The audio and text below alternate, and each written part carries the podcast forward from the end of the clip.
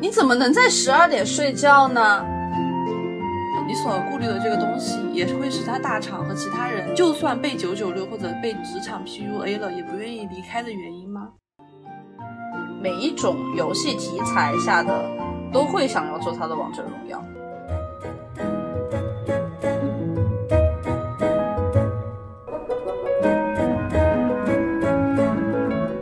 吃喝玩乐，余生有你，欢迎收听咸鱼康复中心。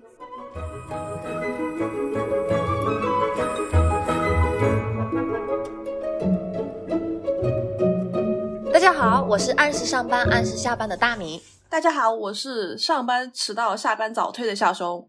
哎，我们的嘉宾呢？小熊。哦，对，我们今天邀请到了一位重磅来宾，曾经在我们的节目中多次被 Q 到，今天我们终于花重金把他邀请过来了。哎，不，但是他人呢？哎，我我们怎么没见到他就开始录了？哦，你你要不快问一下他？等一下，我先给他打个微信电话。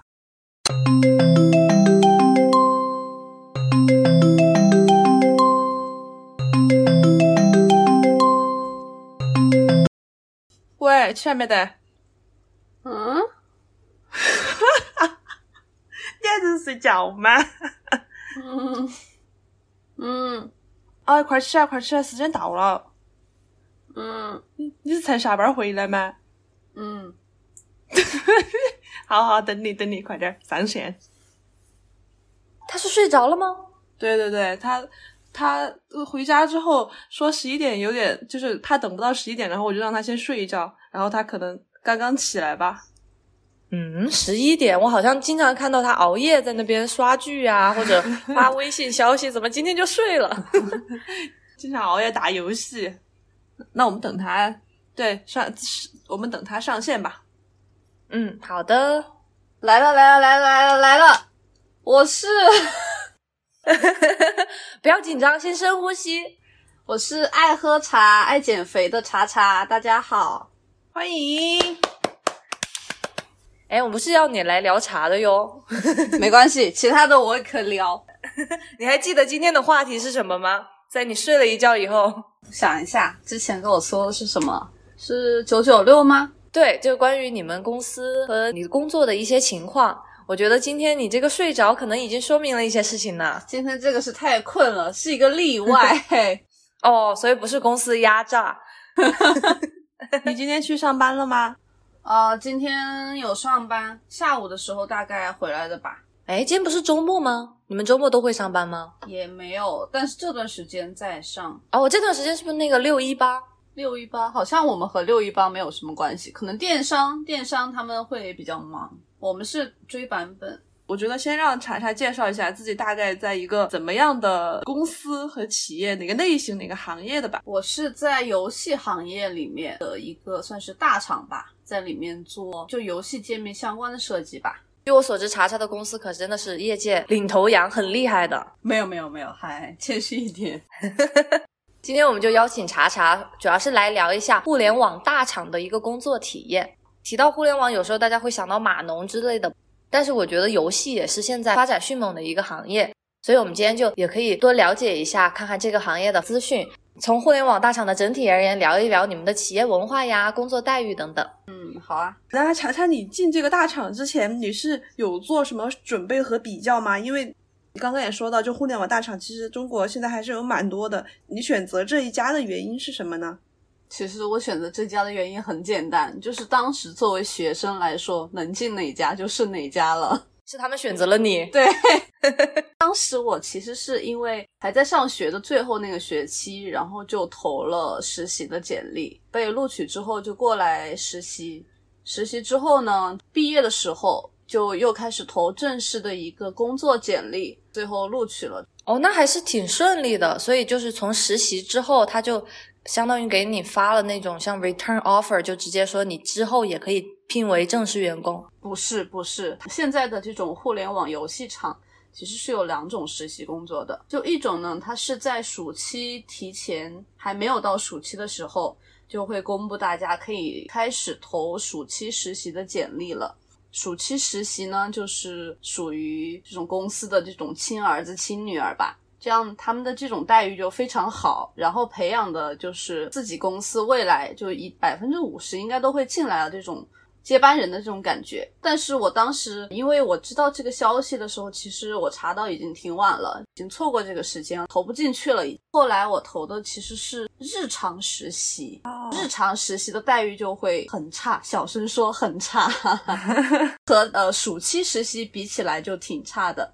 是不是日常实习它是就不一定非要应届的那种毕业生或者在校的学生，而是面向社会的呢？还是学生，但是不一定是应届。比如说，我可以大二、大三我就投，就只要我能投进来，其实都可以的。这样，但是它这个时间段，其实我觉得又是给应届的准备的。可能社会也可以投，因为它时间上面大概写的是一定要三个月起步，就三到六个月。但是暑期实习它是两个月就好，所以这个一个是待遇问题，然后一个就是时间。大概就是这两个区别，还有就是暑期实习其实是有直通最后 offer 的这个机会的，就是他会根据你的那个表现，然后最后会有作业，就是给你评判你的成绩在不在你们同时进来暑期实习这一批人当中，就是成绩最好的那几个其实是会收到直通 offer 的，然后日常实习就不会，因为日常实习直接就是进工作岗位开始学习工作。然后他就不会给你算你的成绩，或者是怎么样评判标准吧，所以不会给你这种直通的这种机会。就你最后如果想要进来的话，就自己还是要再投一次正式春招或者秋招的那种简历，然后他再来刷你。哦，所以说你的实习单位和工作单位是一样的，其实是一个巧合。就你的实习，你实习完了，你不一定能进正式工作。这样说的，但是。因为我是在这里实习，然后当时也是在也是跟着小组实习嘛，跟着在做当时的一个项目。最后其实我投简历之后，我会简历上会说有实习经历嘛，然后他查到你在哪个组，他其实会去私下联系那个组的组长啊，或者怎么样问你的情况，就这样其实会比没有来实习。直接在校生投简历，这样会更有说服力一点。优势一点。对，因为组长，比如说他会说你能力不错，或者是呃觉得你这个人学习能力可以，比较外向，或者是你的沟通能力和组织里面其他人相处的能力还不错的话，他会就是帮你一把，帮你说说好话，然后这样可能会让筛你的人给你打个高分吧。那除了这个公司的实习之外，你之前在学生的，比如说大二、大三的时候，有做过一些其他的实习或者工作经验吗？其实没有，当时就知道玩，就知道玩。没有没有，理解理解，我也是的啊。我大二有实习过耶。我们那个年代的大学生啊，你实习过吗？你是因为在国外吗？啊，不是不是，我是我们学校要求的，就是大二暑假的时候必须要去找一个。因为我是法学专业的嘛，他就要求我们必须要去，呃，要么是法院，要么检察院和公安机关，这些都是学校安排的，或者你可以自己去外面找那种公司法务，但是你必须要有一个实习证明，是那个公司给你盖章证明的这种。那也还行。必须要去实习一整个暑假。我们那一批大学生，我觉得其实就属于不太太会来事的那种，因为我们读书很早了嘛，就比起现在来说，已经好多年过去了，就感觉那个时候，反正我身边的人啊，真的很少有去自己在大学期间找实习的，就是感觉是缺完全缺了这个想法还是怎么的，没有意识到这个问题的严重性。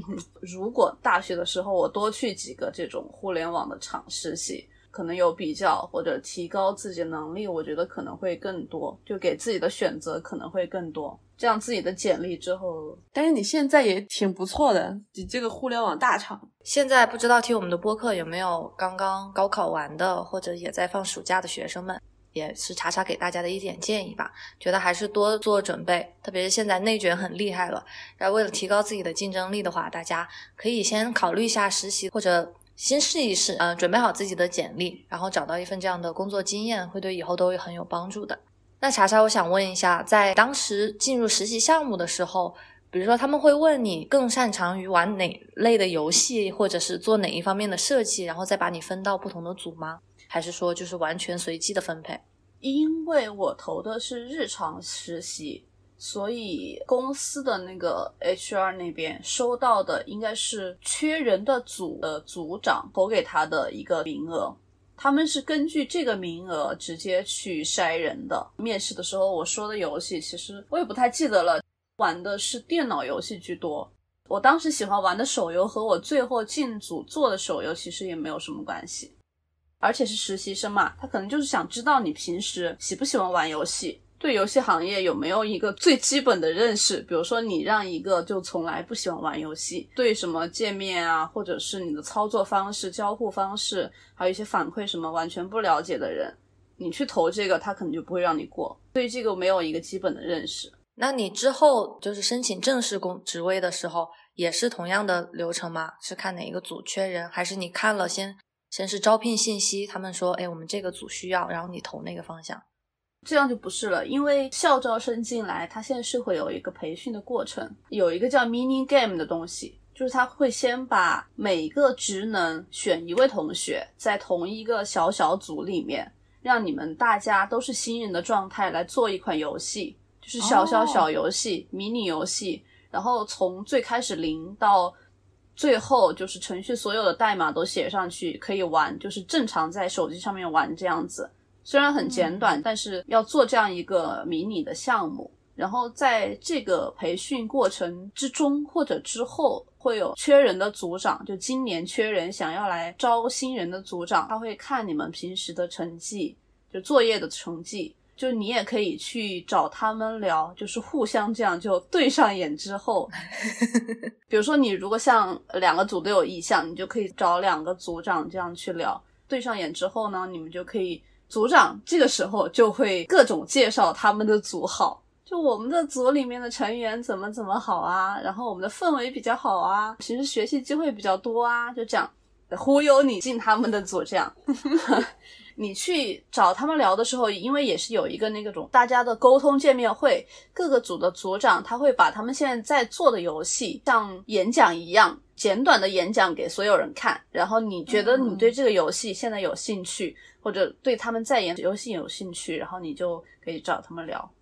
所以这个其实最后我进哪个组的话，正常来说哈，是我们一个双方选择的一个结果。嗯，我觉得还挺有趣的耶。这种互联网游戏大厂的面试过程，就比我想象的要有趣一些。我以为有那种老套的，就是一起面试，然后做题，看看你的那种之前在大学或或者毕业之后的设计成品，然后就再看要不要你。没想到会是这样一个做游戏的过程。说的那个类似于面试的过程，但是这个是已经进来之后，就是我已经拿到 offer 之后，然后才参加的这个培训，所以就这个时候已经是内部人了。是内部人之间的一个双向选择啊。那小熊，像你们，比如说进入律师行业，进入一到一个公司里，律所里面，会不会也会选择你要跟哪个师傅或者跟哪个组呢？这个一般的话，像我进来我是没有选择的，因为我就只我们所的那个团队比较少，就三个团队，然后缺人的就那一个团队，我就只跟我们老大面试过，然后我觉得他。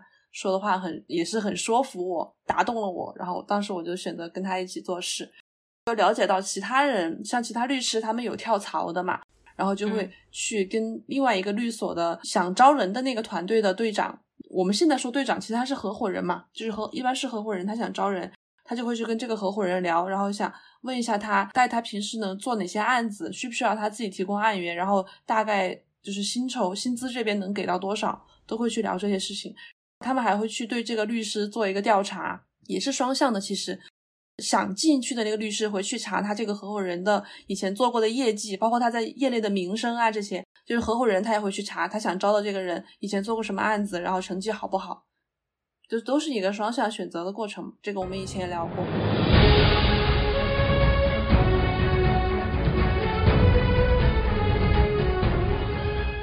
进入到工作和岗位之后呢，那我们就要聊一聊互联网大厂大家对他的一个刻板印象吧，就好像是九九六或者是很长的加班时间、工作时间。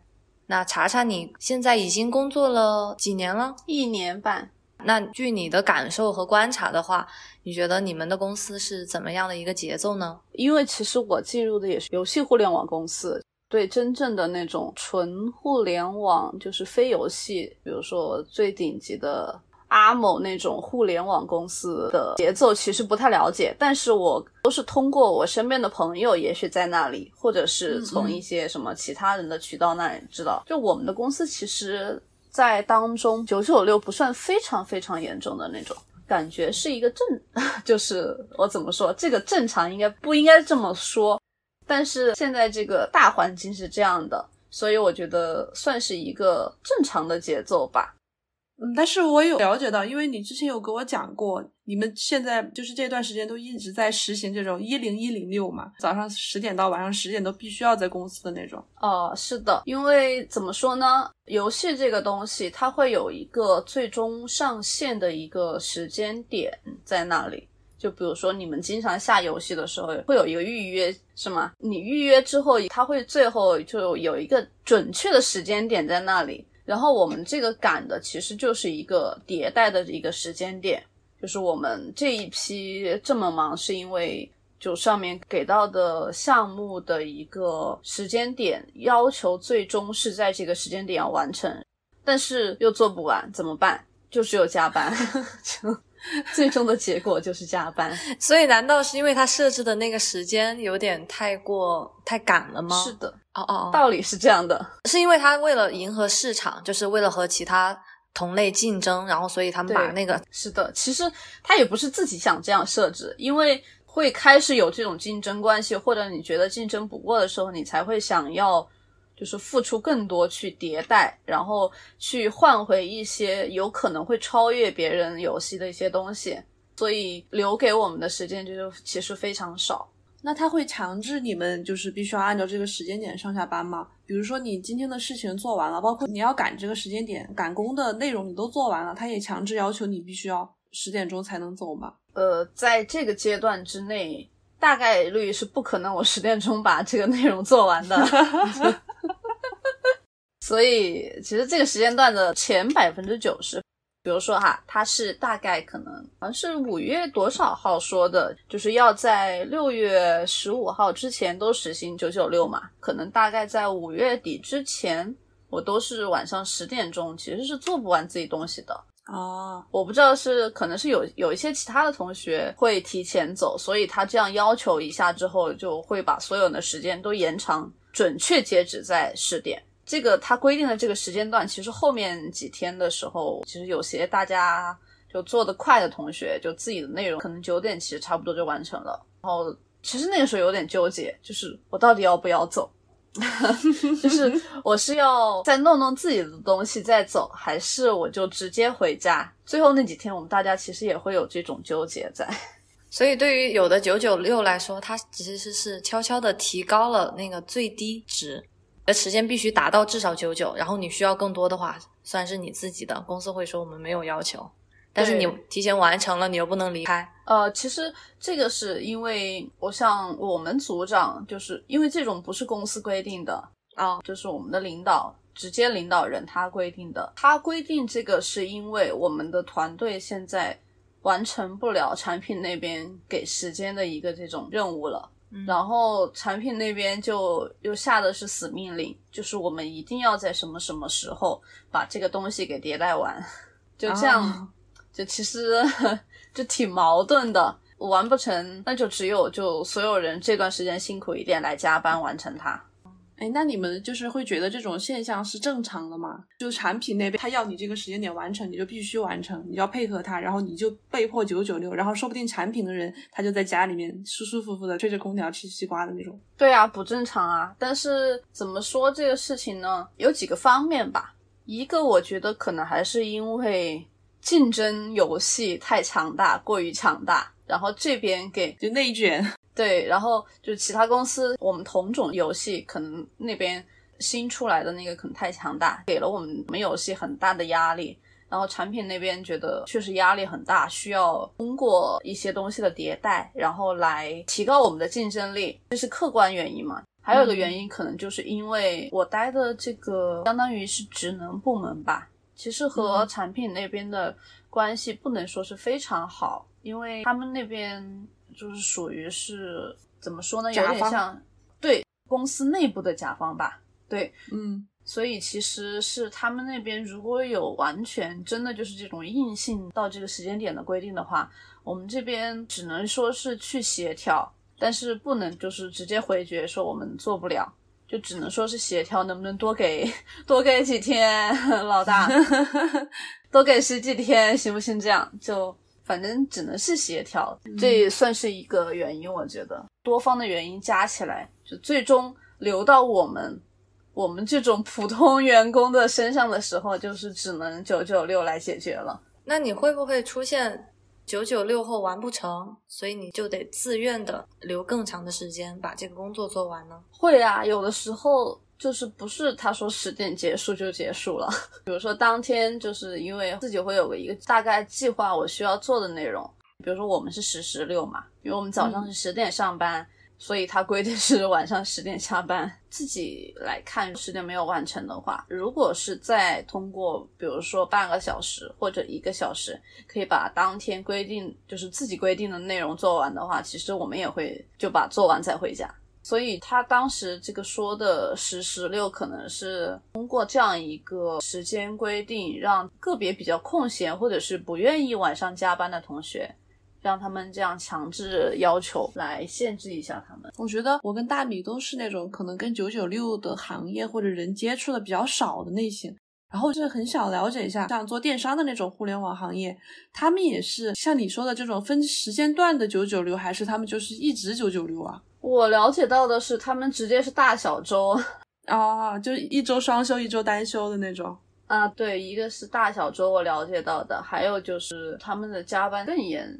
有一个很离谱的，我不知道最后这个说出来会不会有真的是这样的。嗯，我有朋友就新进来了，他的同事，那个同事是在我说的那个比较离谱的公司之前 上班的。那个比较离谱的公司呢，他是晚上他会在十二点的时候或者是十一点的时候给你打电话让你开会。晚上十一点？是的，因为你那会儿你已经在家里了。然后他会微信通知你说你现在马上来打开电脑，我们开开会，然后怎么样的，或者是让你做做会议记录啊。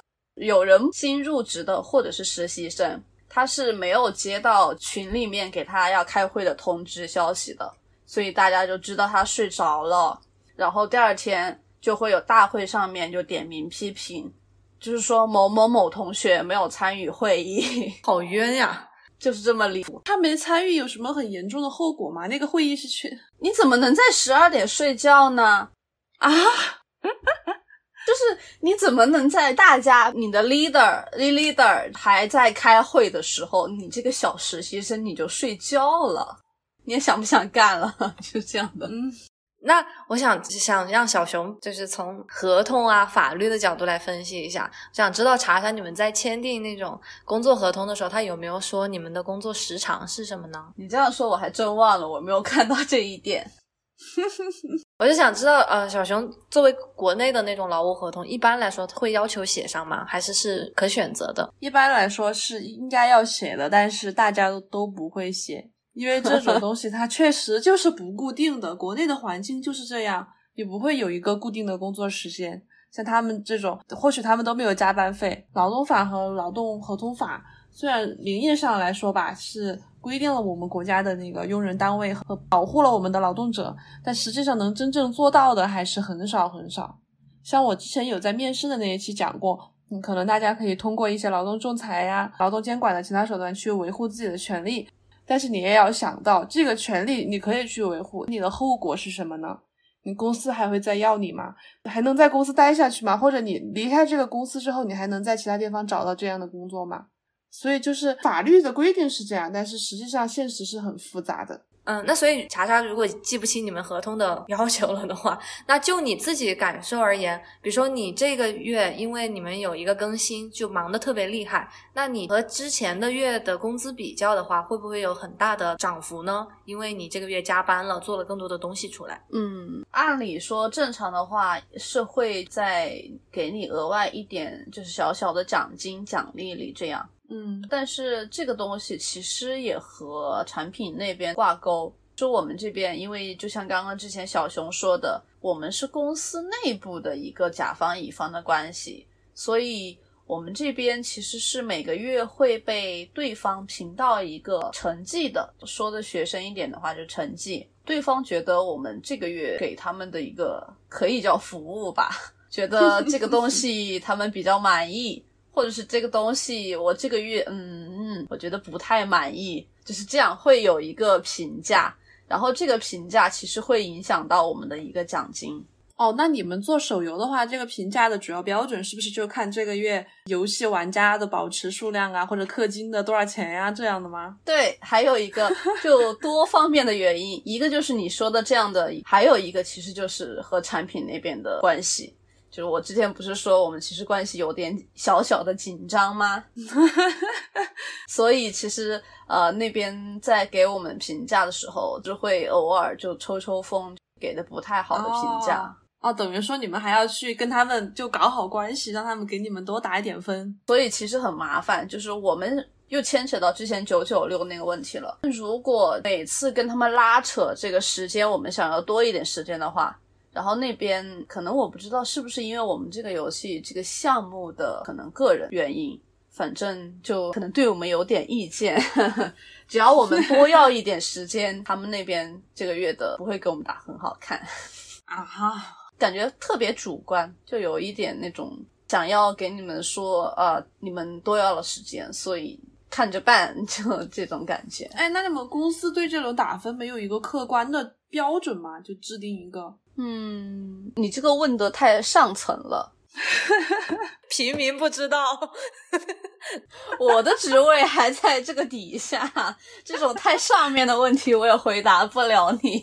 哎，我觉得就应该制定一个这样的标准，比如说这个月的收益比上个月多了多少，然后就可以给你们多发一点。也许，因为我平时听他们的谈话之间，我来推测，可能这这个评分中间也是有几个环节组成的，最终可能看的是平均分。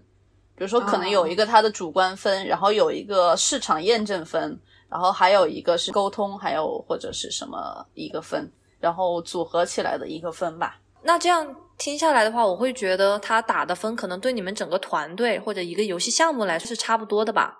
那就很难体现出你们个人的差异呀。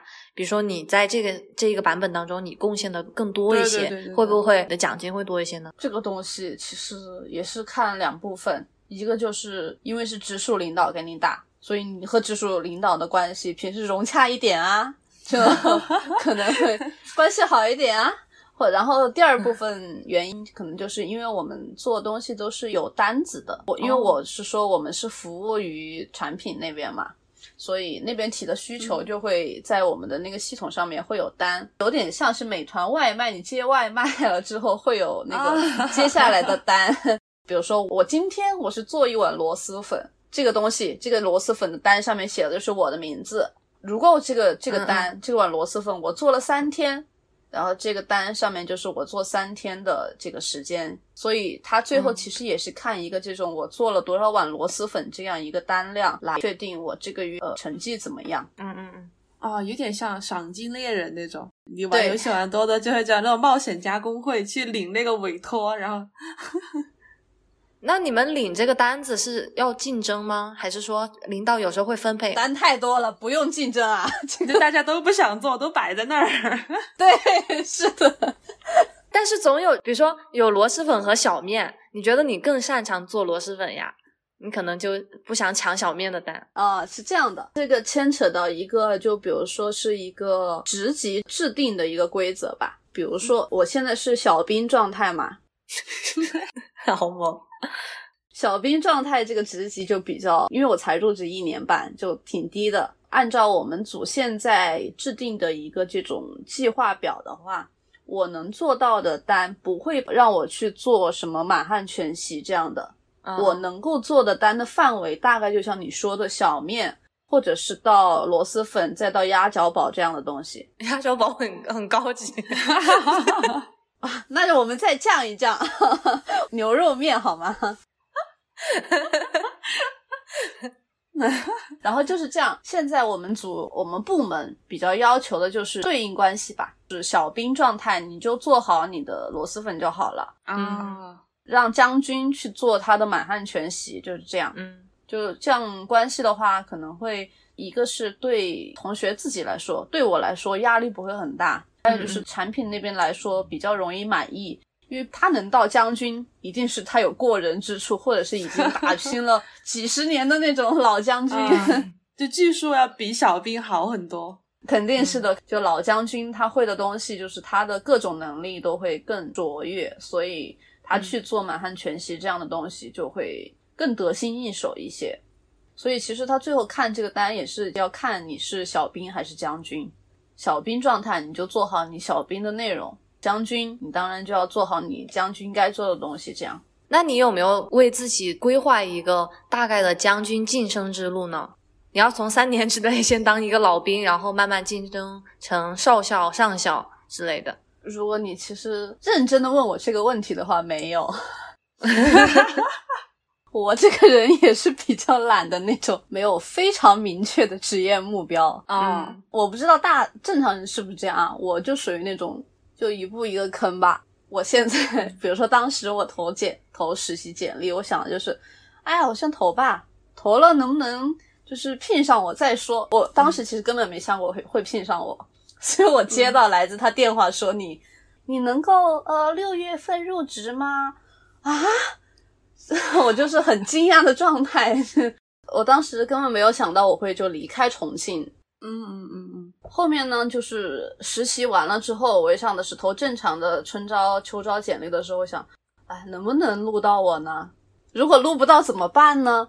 哎，录不到再找吧，就就这样的状态。现在呢，就进来了，就一年半的状态。我觉得总就是现在当上小兵算正常吧，我觉得。其实没有很明确的一个，不是属于那种职场女强人的状态。没有稳扎稳打。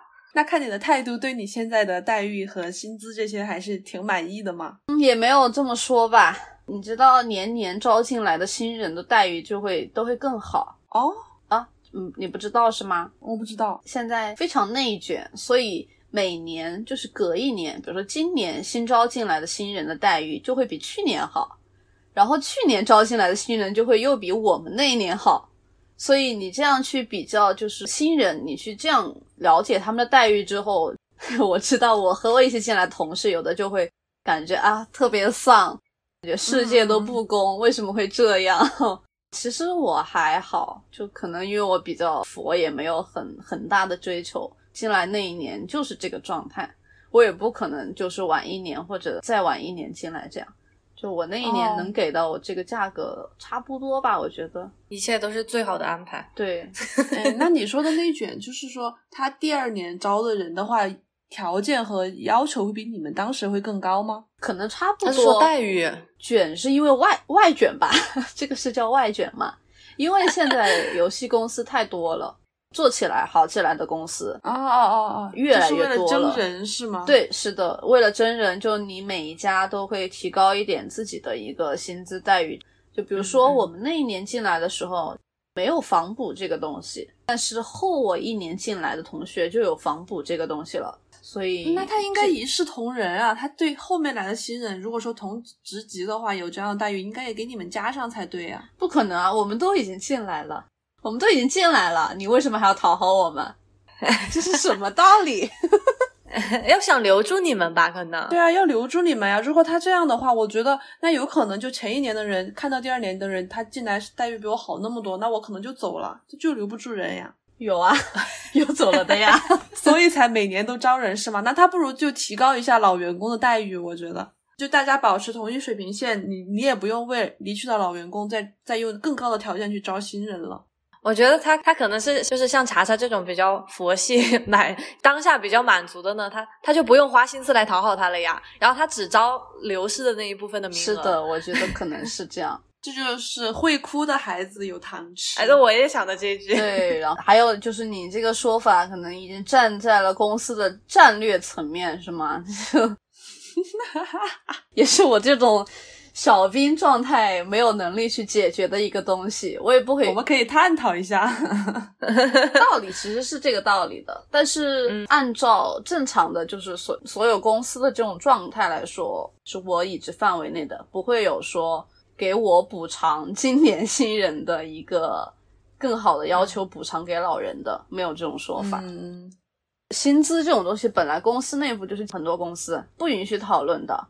就比如说，我们虽然坐的是同桌，但是我不知道你的工资多少啊，都是禁止的。然后，因为他现在招的新人越来越卷，所以有可能现在给一个小小小兵新人的工资都超过了一个入职已经可能五年的老人的工资。哦，天呐！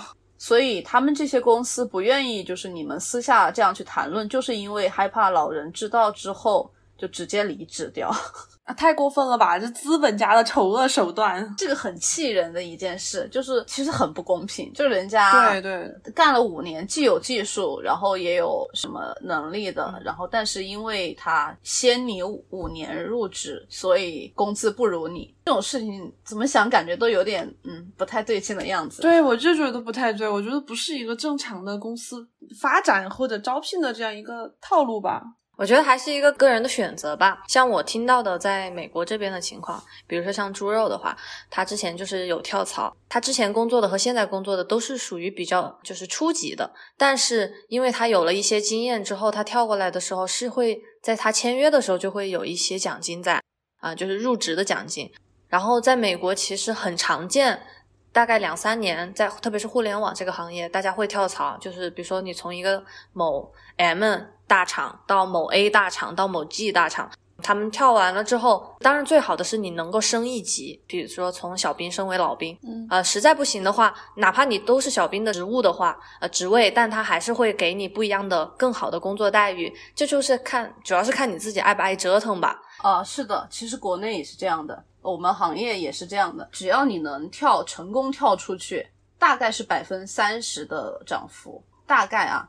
但是说到这个又很麻烦，又说到了我的一个担忧啊，就是因为现在公司的特别特别卷，所以它分了一个所谓正职和外包，还有驻场这种不同的东西，就是不同的一种职位吧。比如说像我这种校招生跳出于我现在的公司的话，因为我现在也是小兵状态，也不是非常非常优秀嘛，就跳出去的很大很大的比例会我跳过去之后变成外包，因为外包比起就是正职同学会有很多待遇上面的打折扣，这也是我一个不太想轻易跳槽的原因，因为现在实在太卷了。就是公司能给予你正职这个名额是非常少的哦，也许入职十个同学，只有一个到两个，可能还甚至不到，只有一个同学是正职，剩下九个都是外包。社会招聘的话就是这样。其实这个也是会未来影响我会不会轻易走出跳槽这一步的原因，就不像美国你们那么随意。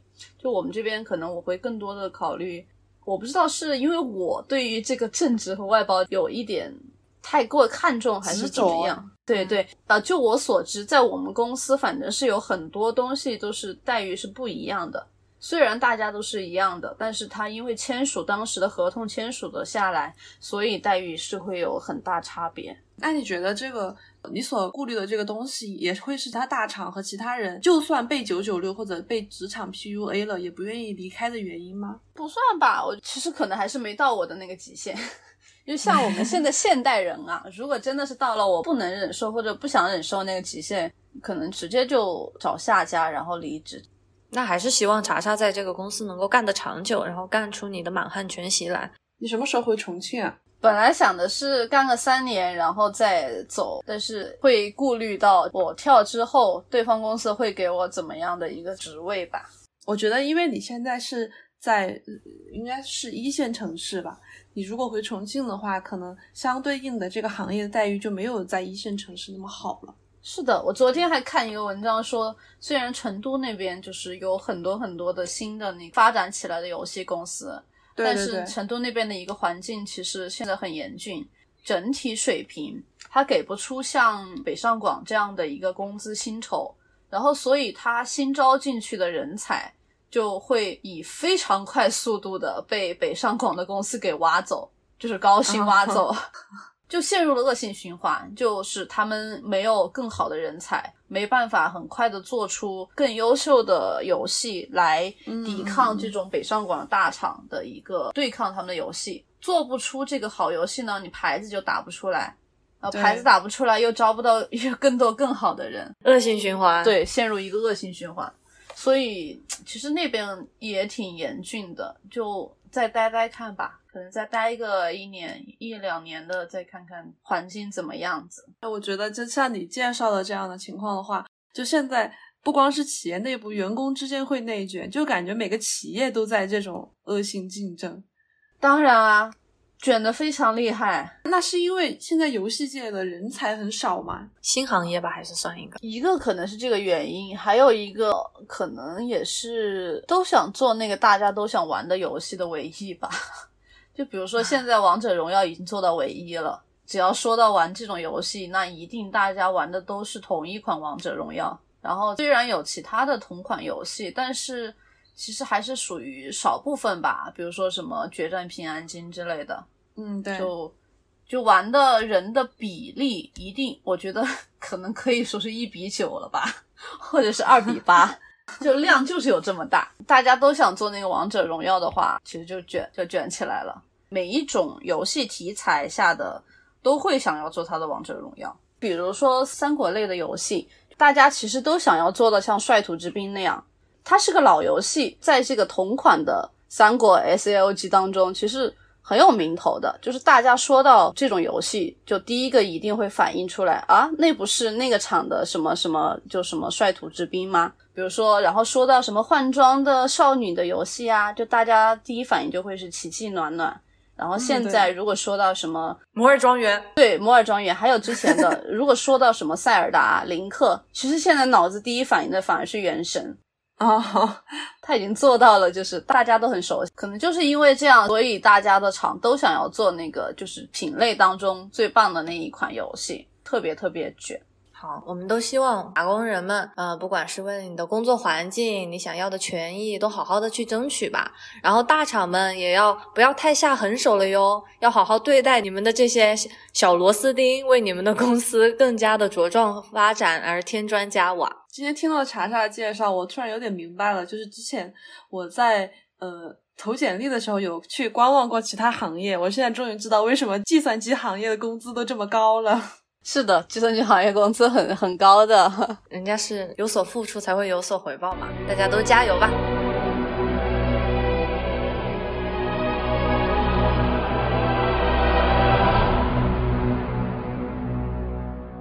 好，那我们今天还是会继续我们的固定环节，先聊一聊这周吃的什么食材。大家也可以看一下互联网的打工小妹儿，她是不是也有什么和我们一样的饮食爱好呢？之前不是六幺八吗？打工小妹买了很多优惠价格的牛排，所以这周我吃的是牛排，自己做的。啊，我觉得你是紧跟你们的行业潮流吧，用电商购买，而且是在折扣的时候，应该很划算吧？几折买的？好像参与的是呃满两百减三十，然后再会多送你几片这样的折扣，那其实算下来也很划算啦。对，还可以，因为它不是同款有一个幺九九减二十嘛，但是这个参与的是两百减三十，多折扣了十块，多心酸。打工人为了十块钱都要斤斤计较。精打细算。为这十块而努力。可以可以。那你平时是在家吃的比较多吗？还是哎，你们公司会提供那种员工餐吗？好像很多大厂都会耶。啊，平时在公司吃，就但是因为我可能七月份我又要开始减肥了，所以七月可能晚上我会自己带一周里面带个三天左右的饭吧。去年也是从七月开始，我基本上就晚上会自己带饭，然后中午就吃公司的订的那个盒饭如果你想吃的话，应该是早中晚啊，都可以吃到。早上就要早一点，但是因为我们现在因为疫情是十点上班，所以我不可能吃到那个早饭、那会有夜宵吗？啊，有夜宵的。哇哦，但是我不能订，夜宵吃了一定会长胖，这种东西怎么能吃？这种东西不能吃的。我还以为是你的职位级别没有到能订到夜宵。对我也在想，我说小兵没有夜宵。没有，他他那个是可以订，但是一定要在晚上九点半才能拿到。哦，就像那种打车的补贴一样，就是需要在一定时段。对，是的。嗯明白明白，福利好。我们不是在聊牛肉吗？好好，小熊来拉回我们的正题，你吃了什么牛肉？哦，我这周去吃了一家，好像是这几年才开的吧，反正我是最近几年才看到在重庆有的一家面馆，叫呼啦面馆。之前其实查查有问过我，他们的朋友来重庆，然后推荐他去吃什么很有名的面，我也推荐了这一家。因为一个是他现在是做的一个连锁嘛，装修什么的比较干净整洁，然后风格比较统一，我觉得面也还挺好吃的。他们家的招牌是豌杂面，我这周去吃了他们的原汤牛肉面。他们那个牛肉面原来是不加辣椒的，就原汤嘛，就是牛肉煮出来什么汤就什么。然后我就很想吃辣的那天，我就说要给我加辣椒，就确实还是挺好吃的，有那种每天早上那种小面店的那个味道。我觉得在这种连锁店里面能做出街边的味道，还是挺不错的，所以推荐给大家。我竟然没有吃过，它只在重庆连锁吗？嗯，我好查了一下，好像现在是就是重庆的连锁店，但是它有没有开到外地，我不是很清楚。那你为什么不吃豌杂嘞？你刚刚介绍了它的招牌之后，然后你说你点了个牛肉面，他为了做作业。对呀，我为了做作业。我之前很喜欢吃他们的豌杂面。说到面，这周好像我还做了一个其他的作业，是一家羊肉粉馆。当时我为了做作业，我点了一碗牛肉粉。对呀，你看大家都是为了做作业 被迫，但是很好吃，它味道其实是一样的。它那一家进去之后，你可以把它的所有小菜全部加一遍。就免费的，然后吃完之后粉还可以再加一份，但是我当然我我没有做这种事，我是一个有克制的人。小菜吃了不会长胖吧？小菜还好啊，我是说粉嘛，他吃完可以自己加粉。那大米你吃的什么这周？我吃的也算是我的工作餐，是在工作的时候我自己掏钱出去外面吃的，那算工作餐吗？算啊，工作时候吃的就是工作餐，好惨，可以。那怎么办嘛？我们学校又不提供那种免费的食堂。就是我吃的是一家在美国应该还挺有名的快餐中餐店，叫 Panda Express，我们都叫它熊猫什么快餐之类。它是它有点像国内的那种食堂，你你先说你要一个大盘子还是要一个小盘子，然后你跟他说你要什么米饭，有炒饭、白米饭或者炒面，然后再选菜。一般来说你选两个到三个菜就够了嘛。我就选了两个菜，一个是很经典的那个橘子鸡 （Orange Chicken），然后还有一个，我就突然想到我要做牛肉的作业嘛，我就看他用什么牛肉，然后他有一个牛肉跟那个橘子鸡差不多的耶，叫北京 Beef，北京牛肉。如果让你们俩想一下北京牛肉，你们觉得是哪种做法或者味道呢？京酱牛肉，红烧的，就就跟酱有关的。嗯嗯，他那个是炸过的，然后甜甜的。哦，那就是像金酱嘛？真的吗？金不是金酱没有炸呀，金酱就是炒吧。你那个有点像锅包肉吧？对对对，有点像锅包肉，或者就是跟它那个橘子鸡是一样的做法，外面会勾一层层粉，然后去炸，然后甜甜的酱。反正就我觉得有一点突破我的想象。我也觉得，就外国人能不能不要乱取名字？北京没有这种牛肉。你这个听起来好韩国，像那个韩国炸鸡那样放上。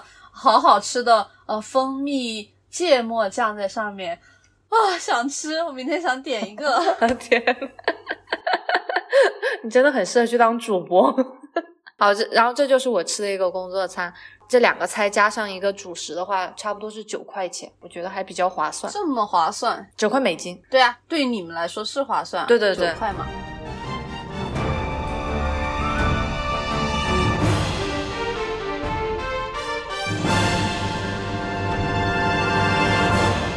就讲讲我们这周都经历了哪些新鲜事吧。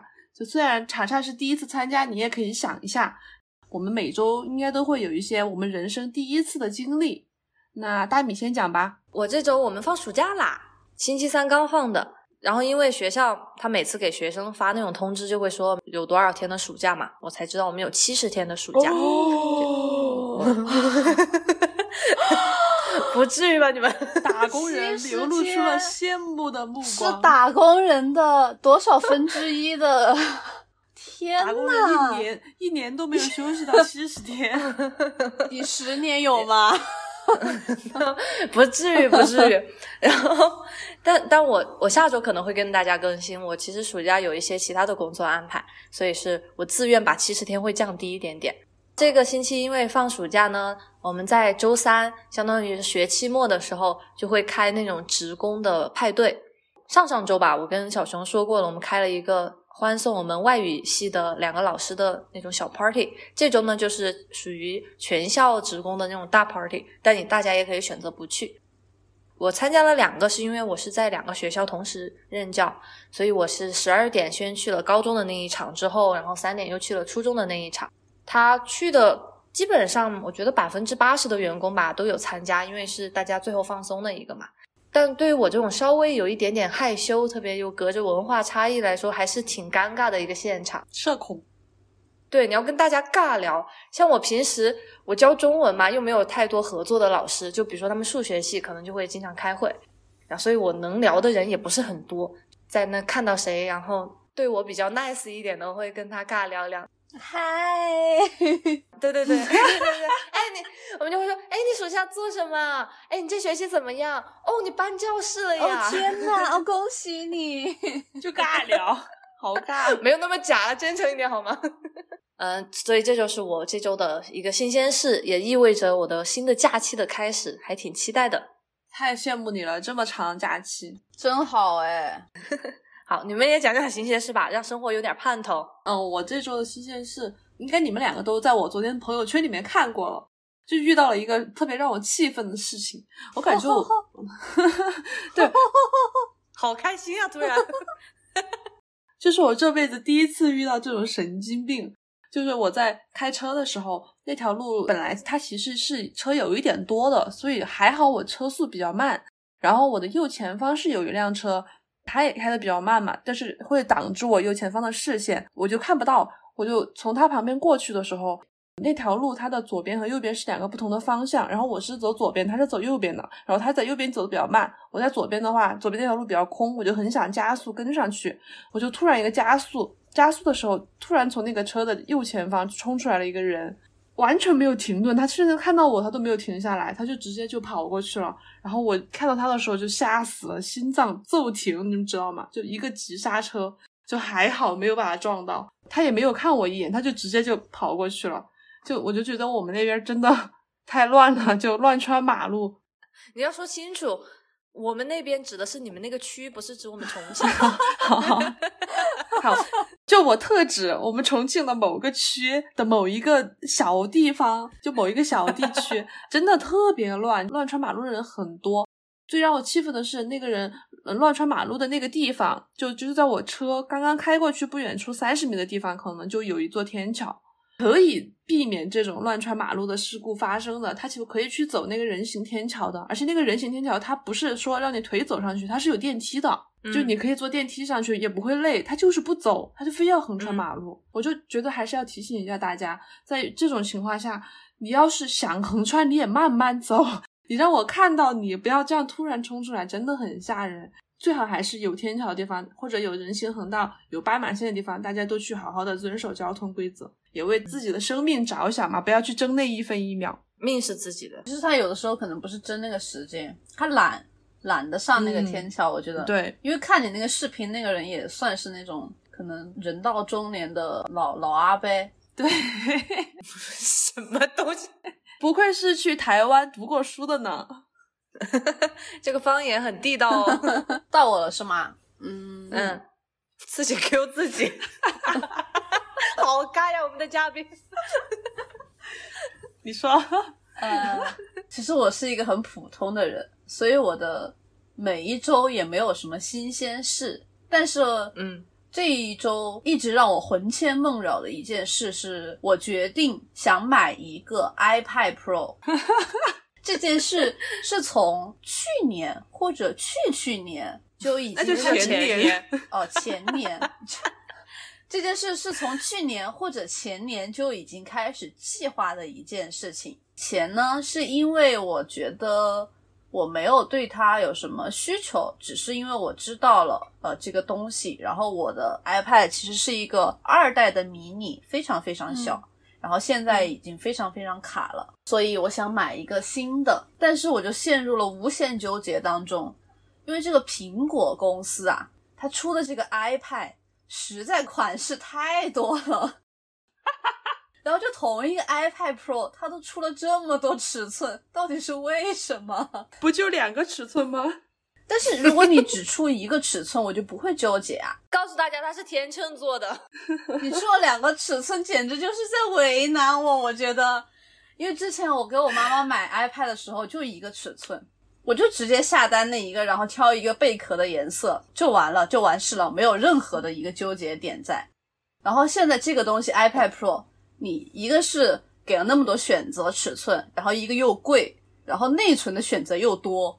好像有四四种内存可以选择，一个是幺二八，一个二五六，一个五幺二，然后一个一 T，然后一个就是它的尺寸，十二点九寸和十一寸。为什么我这么纠结呢？是因为我自己本来有一个小小的 Surface，就是平板电脑，正好它是十二点八寸的，因为我有这个电脑，然后我又想买一个 iPad Pro，如果我想的是我买一个十二点九寸的。那不就和我的电脑一样大吗？有什么关系呢？我想对我们的听众抱歉，听到这边就学。我是否需要一个介于我的电脑和我手机之间的一个产品，就是十一寸？我在我想，我是否是需要这个十一寸来当我的 iPad？然后我又听了小熊他们给我的建议，说我平时喜欢画画，说十一寸太小了。我就在想，哎，对哦，那我要画画，我用十一寸是不是会太小了呢？我又想，那这个时候我就是需要一个十二点九寸，但是我又觉得这个十二点九寸比十一寸大那么多，它重量上会有携带外出，是不是又不方便啊？所以真的好纠结，就陷入了这个无限循环当中。我给大家解释一下，查查纠结的这个重量，其实苹果的官方数据就差了四两，就四两，四两换成小面还是有点多哟，两百克。然后因为。它更大嘛，然后它的那些配件，比如说它的外壳什么的，应该也会更大，所以重量也会上去。所以真的好纠结，你们不会觉得这样很纠结吗？不觉得，我不买。就我可以给大家讲一下，我是去年买了 iPad Pro，然后我就是直接买了十二点九的，我觉得大的更爽，就是看起来会更爽。而且我跟你讲，就是我现在画画的时候，有的时候，比如说像你会听书嘛，然后我是喜欢看视频。我会把那个视频弄成小窗，然后放在那个屏幕的一一个角，然后就另外一边开始画画。然后这样的话，你画画的空间其实是不能放在看视频的那个区域的，就屏幕又被压缩了。就如果你有这样的需求的话，你的屏幕就会被进一步压缩。你就是说我画画的时候也把它分屏来用是吗？对，就是说，如果你不看视频的话，因为画画有时候大家知道都需要一些参考嘛。参考的时候，你可以把那个相册调出来，在旁边把那个图摆出来，然后这也会占空间。所以实际上你画画的空间是没有十一寸那么大的。我就觉得平板要画画的话，就是越大越好。好像有一点点道理，但是我之前我记得小熊这个人吐槽过这个十二点九寸好大。就是我刚刚拿到的时候，我现在已经习惯了。这个人真是善变的女人。最后，我们再回到今天的关于查查的工作的讨论。因为你这种比较纠结，或者是对各个方面需要完全考虑的人，你工作上面，因为你做那种设计嘛，会不会也其实就是工作上面也会纠结的点比较多呢？在设计一个东西的时候，比如说，哎，这个光线、这个线条不对啊什么的。反而我还好。可能也是多方面原因吧，一个可能是因为被我这个小兵职位限制，就是不管我在多纠结，最后出来的东西都是一定要大佬通过才行的。所以就算我再喜欢这个方案，就大佬就是多方觉得另一个更好的话，啊，行，OK，你满意就是最好的，那就另一个方案好了。就是我也不会过多的就是在意这个事情。还有一个就是因为是在实际的具体做某个项目，所以限制其实比较多。就是比如说，我要今天要做一碗杨梅口味的螺蛳粉，又开始打比喻了，就一定限制已经在这个里面了，就一定要是有螺蛳粉口味的，定调调子不能错，一定里面会要放杨梅，然后就是基于这两个东西，然后你再去在里面做方案。其实限制比较多，就反而不会这么纠结。就如果是你给我说，我只给你八千块钱，你去买一个 iPad，就这样可能我会没那么纠结，因为限制给我了。但是现在就是没有，所以就会这样啊。明白了，好的，谢谢。那今天谢谢查查的分享，我们学到了很多关于互联网还有游戏大厂的一些工作经验。对不知道有没有听众，如果你有同感，或者是。呃，今天稍微给你科普了一点东西的话，都欢迎在评论区留言告诉我们。嗯，如果你有不一样的互联网或者其他公司的九九六工作经历的话，也欢迎给我们分享一下你悲惨的小故事。人家有快乐的小故事呀。如果你钱很多，也一定要告诉我们哟。给我们推荐一下哪家公司？是的，我也想知道这个事情。对对对，所以大家也要帮查查留一条后路。好，那我们今天就谢谢查查的分享，我们就节目就到这里啦，再见，再见，拜拜，拜拜拜。